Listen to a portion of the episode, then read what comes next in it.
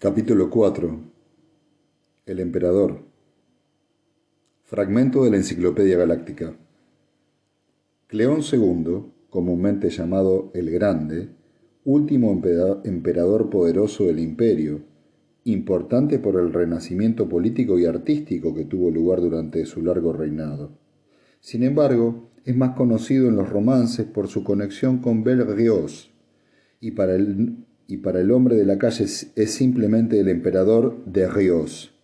Es importante no permitir que los acontecimientos del último año de su reinado oscurezcan 40 años de...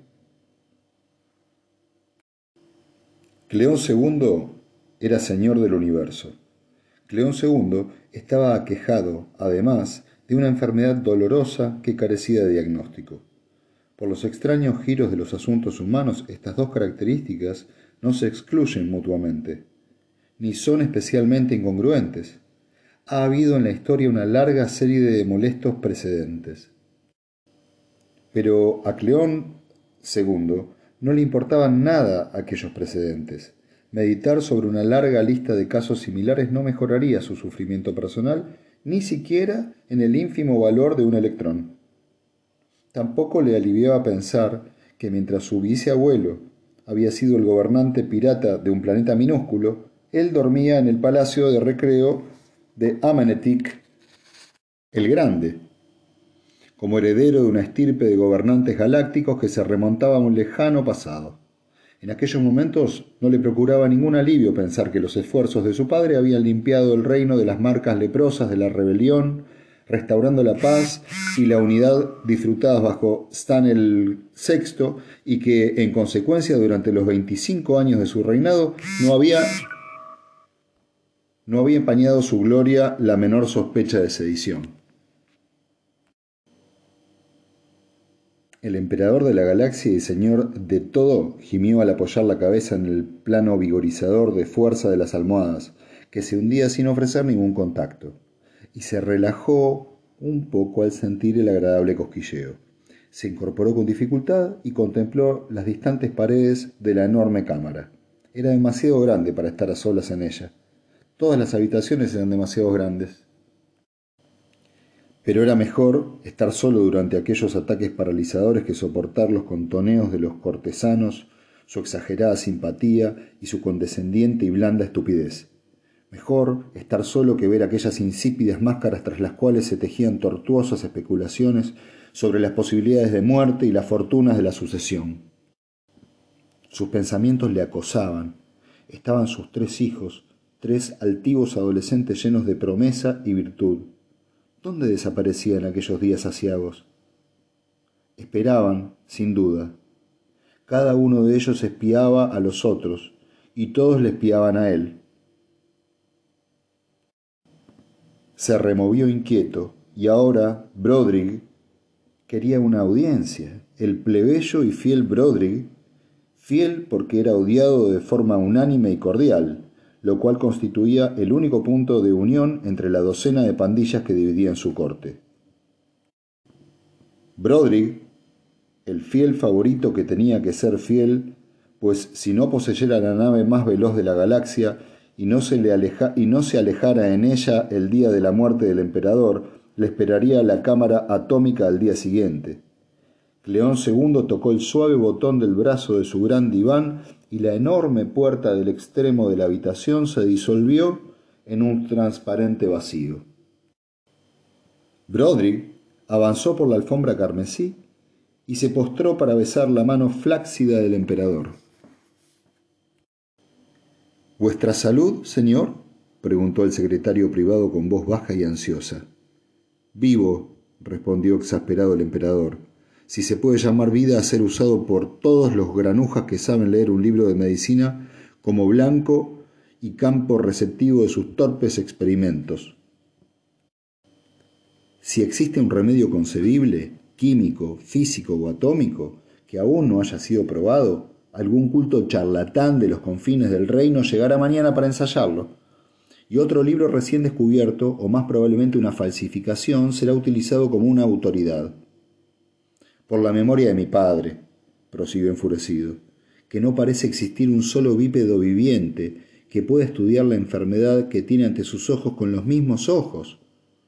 No hay uno solo que sepa tomar el pulso sin tener delante un libro de los antiguos. Estoy enfermo y lo llaman desconocido. Los muy idiotas. Si en el curso de milenios los cuerpos humanos aprenden nuevos métodos de caer de lado, como es algo que no lo descubrieron los antiguos, será algo incurable para toda la eternidad. Los antiguos tendrían que vivir ahora o yo entonces.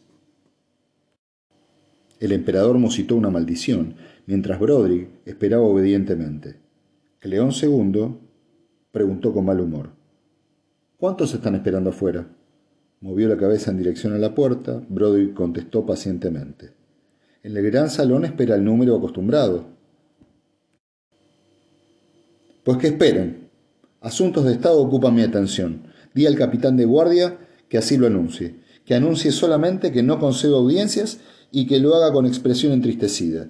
Los chacales que hay entre ellos pueden traicionarse. El emperador esbozó una malévola sonrisa. Corre la voz, señor, dijo Broderick con suavidad, que es vuestro corazón lo que os causa molestias. La sonrisa del emperador seguía siendo malévola.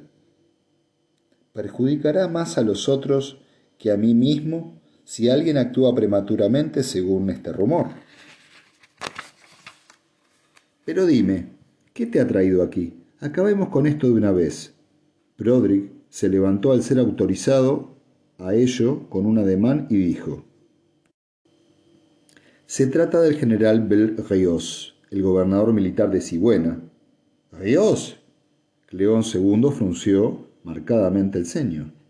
No lo recuerdo. Espera, ¿No es el que envió aquel novelesco mensaje hace algunos meses? Sí, ahora, ahora me acuerdo. Ansiaba mi permiso para iniciar una carrera de conquista para gloria del imperio y del emperador. Exactamente, señor. El emperador rió por unos instantes. ¿Tenía idea de que me quedaran tales generales, Broderick? Parece ser un curioso atavismo. ¿Cuál fue la respuesta? Creo que tú le te encargaste del asunto. En efecto, señor, recibió instrucciones de enviar información adicional y de no dar ningún paso que implicara una acción naval sin ulteriores órdenes del imperio. Mmm, una medida prudente. ¿Quién es ese Ríos? ¿Ha estado alguna vez en la corte? Brody asintió con la cabeza y su boca se torció ligeramente. Empezó su carrera hace diez años como cadete de guardia. Tomó parte en aquel asunto de Lemul Cluster. ¿Lemul Cluster? Ya sabes que mi memoria no es del todo... Fue aquella vez que un soldado salvó a dos naves de línea de una colisión frontal mediante no sé qué. Agitó una mano con impaciencia. He olvidado los detalles. Fue algo heroico. Ríos era aquel soldado. Fue ascendido por ello, dijo Broderick secamente, y asignado al campo de operaciones como capitán de una nave. Y ahora es gobernador militar de un sistema fronterizo. Y todavía es joven. Un hombre capaz, Broderick. Inseguro, señor. Vive en el pasado, es un soñador de viejos tiempos, o, mejor dicho, de los mitos sobre los viejos tiempos. Tales hombres son inofensivos por sí mismos, pero su extraña falta de realismo les hace parecer locos a los demás. Y agregó, Tengo entendido que tiene a sus hombres por completo bajo su control. Es uno uno de vuestros generales populares. ¿Ah, sí? preguntó el emperador. Bueno, Broderick, no me gustaría ser servido únicamente por incompetentes. No dan un ejemplo muy envidiable de fidelidad, ni siquiera ellos. Un traidor incompetente no es un peligro. Son los hombres capaces los que hay que vigilar. ¿Tú entre ellos, Broderick? León II se rió y enseguida hizo una mueca de dolor. Bueno, olvida la conferencia por el momento. ¿Qué novedades hay a propósito de ese joven conquistador? Supongo que no habrás tenido, no habrás venido solamente a recordar. Señor, se ha recibido otro mensaje del general Ríos. ¿Sí? ¿Y qué dice? Ha espiado la tierra de esos bárbaros y aconseja una expedición armada. Sus argumentos son largos y bastante aburridos. No vale la pena molestar con ellos a vuestra imperial majestad en este momento en que os aqueja cierta indisposición. En especial porque será discutido a fondo durante la sesión del Consejo de los Señores. Miró de soslayo al emperador. Cleón II frunció el ceño. ¿Los señores? ¿Hay que someterles esta cuestión, Broderick? significará más solicitudes de una interpretación más amplia de la carta. Siempre terminan igual. No se puede evitar, señor. Hubiera sido preferible que vuestro augusto padre hubiese sofocado la última rebelión sin otorgar eh, la carta, pero como existe, hemos de, soportar, de soportarla por el momento. Mm, supongo que tienes razón. Pues que lo sepan los señores, pero ¿por qué tanta solemnidad, hombre? Después de todo es una cuestión insignificante. El éxito en una frontera remota con tropas limitadas no es precisamente un asunto de Estado. Broderick sonrió con los labios apretados y dijo fríamente Es un asunto de un idiota romántico, pero incluso un idiota romántico puede ser un arma mortífera cuando un rebelde nada romántico lo utiliza como instrumento. Señor, ese joven era popular aquí y es popular allí. Es joven. Si se anexiona uno o dos planetas bárbaros, se convertirá en un conquistador. Pues bien, un joven conquistador que ha demostrado su capacidad de despertar el entusiasmo de pilotos, mineros, comerciantes y otros de ese nivel, es peligroso en cualquier momento. Incluso aunque no desee haceros a vos lo que hizo vuestro augusto padre el usurpador, Riker, uno cualquiera de vuestros leales señores de los dominios, puede decidir utilizarle como arma. Cleón II movió rápidamente una mano y se quedó rígido por el dolor. Se fue relajando con lentitud, pero su sonrisa era débil y su voz apenas un murmullo. Eres un súbdito valioso, Broderick. Siempre sospechas más de lo necesario y yo solo tengo que seguir la mitad de las precauciones que sugieres para estar completamente a salvo.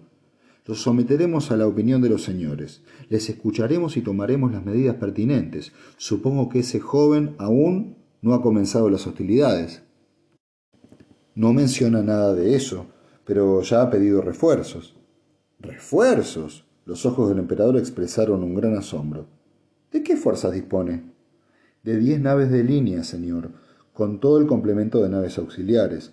Dos de ellas están equipadas con motores recuperados de la antigua Gran Flota, y una tiene una batería de artillería de la misma procedencia. Las otras naves son relativamente nuevas, de los últimos 50 años y todavía sirven. Diez naves parecen adecuadas para cualquier empresa razonable. Caramba, con menos de diez naves mi padre logró sus primeras victorias contra el usurpador. ¿Quiénes son esos bárbaros contra los que lucha? El secretario privado enarcó las cejas. Se refiere a ellos como la Fundación. ¿La fundación? ¿Qué es eso? No hay datos, señor. Rebuscado cuidadosamente en los archivos. El área de la galaxia indicada está dentro de las antiguas provincias de Anacronte, que hace dos siglos se entregó al pillaje, la barbarie y la anarquía. Sin embargo, no hay en la provincia ningún planeta conocido como fundación. Había una vaga referencia a un grupo de científicos enviados a aquella provincia justo antes de que se separase de nuestra protección. Iban a preparar una enciclopedia, sonrió levemente. Creo que la llamaban la Enciclopedia Galáctica. Bien, comentó el emperador, la conexión se me antoja bastante inconsistente. No digo que haya una conexión, señor. Nunca más se recibieron noticias de aquella expedición tras la implantación de la anarquía en aquella área. Si sus descendientes viven todavía y conservan su nombre, es seguro que habrán vuelto a la barbarie. De modo que quiere refuerzos, dijo el emperador, lanzando a su secretario una mirada colérica. Esto es muy peculiar. Se propone luchar contra unos salvajes con diez naves y pide más antes de que comience la lucha. Pero ahora voy, a, voy recordando mejor a Geos. Era un apuesto muchacho de familia leal. Broderick, en ese asunto hay puntos que no logro penetrar. Puede ser más importante de lo que parece. Sus dedos jugaban ociosamente con, el con la resplandeciente sábana que cubría sus piernas rígidas. Añadió, Necesito que vaya un hombre allí, un hombre que tenga ojo, cerebro y lealtad. Rodrigue. El secretario inclinó sumisamente la cabeza. ¿Y las naves, señor? Todavía no. El emperador gimió mientras cambiaba poco a poco de posición. Señaló con un dedo tembloroso. Tenemos que saber algo más. Convoca el Consejo de los Señores para dentro de una semana. Será asimismo una buena oportunidad para la nueva apropiación. La haré aprobar o tal vez algunos pierdan la vida. Recostó su doliente cabeza en el agradable cosquilleo del campo de fuerza de la almohada. Vete ahora, Rodrigo, y haz entrar al médico.